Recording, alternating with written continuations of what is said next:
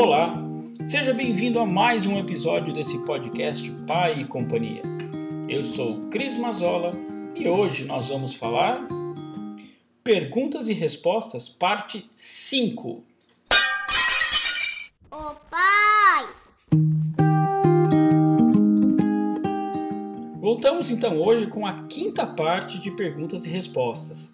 Aquelas perguntas que a gente sempre lembra em fazer, mas esquece ou a gente sempre vai no Google pesquisar e acaba esquecendo e procura outra coisa. Vamos lá. Dá para identificar pelo cocô que há algo errado com a saúde do bebê? Sim, às vezes dá. Quando ocorrer uma súbita mudança no padrão de evacuação, avise o pediatra da criança, para que ele possa interpretar o significado das alterações. A diarreia é um dos sinais de que há algo errado. Nesse caso, Observe se há febre e vômito associado. Os bebês se alimentam exclusivamente com leite materno, dificilmente têm diarreia. Se por outro lado o bebê evacuar com dificuldade e o cocô for duro, é possível que algo na alimentação esteja deixando o intestino preso. Outro aspecto que deve ser observado são traços de sangue no cocô, o que pode ocorrer se o bebê estiver com prisão de ventre, pois a passagem das fezes causa fissura na pele do bumbumzinho no ânus.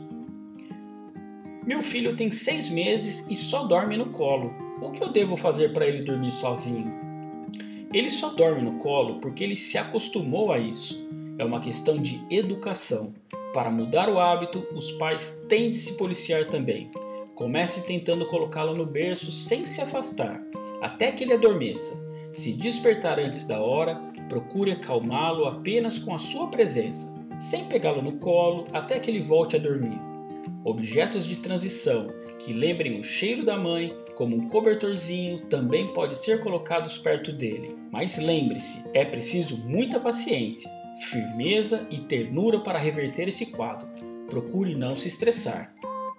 Como eu sei se ele está com cólica ou com fome? Tem diferença no tipo de choro?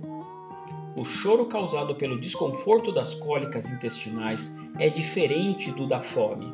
Mas fique tranquilo, pois com o tempo e com a convivência você aprende a distinguir cada chorinho: fome, frio, sono, calor, xixi, fralda apertada, dor, mimo e assim por diante. No caso da cólica, considere que é uma situação transitória, mais frequente no fim da tarde e de noite. Em geral, as queixas começam na segunda semana de vida do bebê e param no quarto mês. É um choro intenso e súbito que deixa a criança irritada e agitada até 3 horas por dia. Além disso, diferentemente do que acontece na fome, dar o peito não resolve. Toda vez que eu dou de mamar, preciso fazer o bebê arrotar? É muito importante colocar o bebê para rotar após cada mamada. Fazendo isso, você previne que ele regurgite e, pior, se engasgue com o leite. Mas isso não significa que ele vai, de fato, soltar os gases do estômago. Algumas vezes, o bebê simplesmente não arrota. Seja como for, mantenha o ritual do arroto, posicionando o pequenino junto ao ombro na vertical e dando tapinhas sutis nas suas costas. Só assim você dará à criança a oportunidade de eliminar aquele ar que ele engoliu, que pode vir acompanhado de leite. Agora, se ele não arrotar entre 20 e 30 minutos, tudo bem. Por precaução, procure apenas colocá-lo no berço com a barriguinha para cima, com a cabeceira suspensa. Importante: os bebês que mamam em mamadeiras merecem atenção redobrada no quesito do arroto, uma vez que costumam engolir mais ar por causa das diferenças entre os bicos. Eu sou o pai da Mamemi no Instagram.